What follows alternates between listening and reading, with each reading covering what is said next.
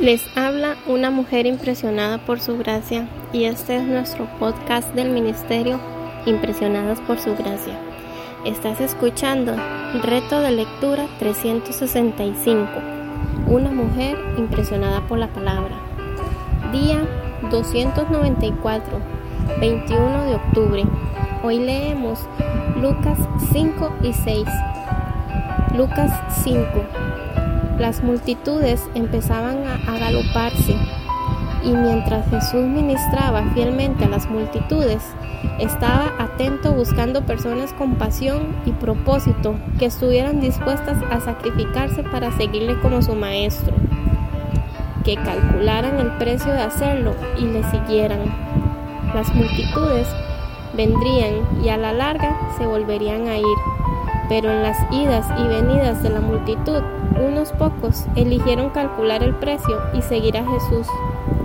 Estamos aprendiendo mucho acerca de Jesús, pero en Lucas 5 aprendemos lo que significa seguir a Jesús.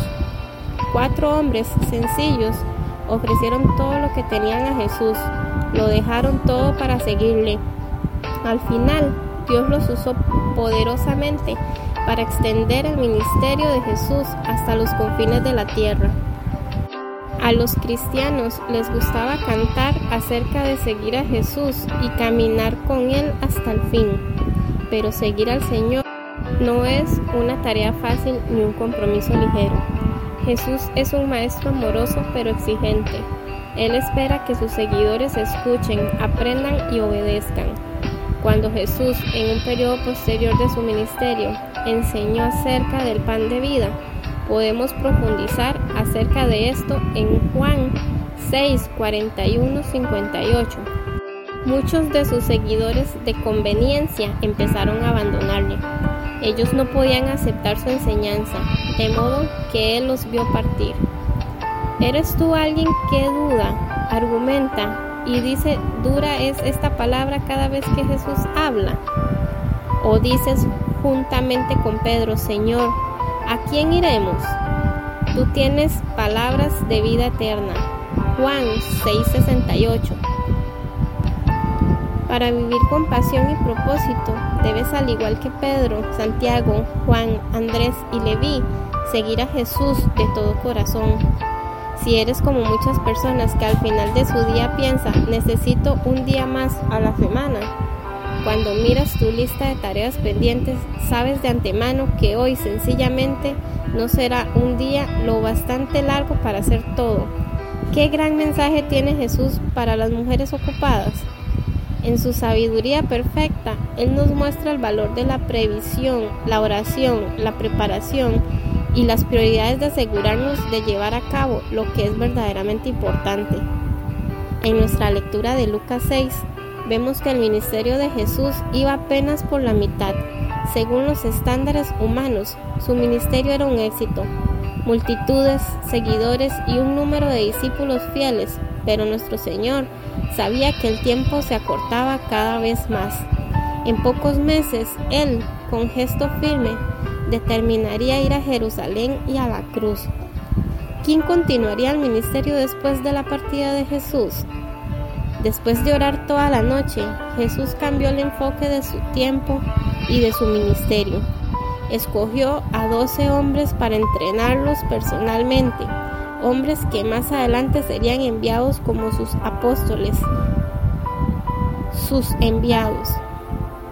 Sigamos el proceso de discipulado cuando Jesús enseñó a sus nuevos embajadores cómo vivir en un nuevo orden mundial el reino de Dios. Si alguna vez has leído los cuatro evangelios en el Nuevo Testamento, sin duda has oído acerca del famoso Sermón del Monte. De hecho, algunos se han preguntado si las enseñanzas de Jesús aquí en Lucas 6, 20, 49 son parte de este querido sermón. Si bien el sermón de Lucas es similar al sermón completo en Mateo 5, 7, también es posible que al igual que todos los buenos maestros, Jesús haya pronunciado enseñanzas similares en diferentes ocasiones. Tanto si la información de Lucas forma parte del famoso sermón, como si no Lo importante es que los apóstoles fueron los receptores de la enseñanza de Jesús. El Señor estaba preparando a estos hombres para un ministerio de alcance mundial. Ellos necesitaban vislumbrar y comprender su propósito de tal modo que un día, en el momento propicio, su pasión infundida por el Espíritu Santo en Hechos 4.8 y 4.31 los impulsara a un valiente ministerio de proclamar con denuedo las buenas nuevas del Salvador resucitado. Ahora que terminas las enseñanzas de tu Salvador aquí en Lucas 6, ora para que toda visión o pasión perdida sean avivadas por lo que has aprendido de Jesús acerca de cómo vivir como una mujer conforme al corazón de Dios. Gracias por escucharnos en este bello día.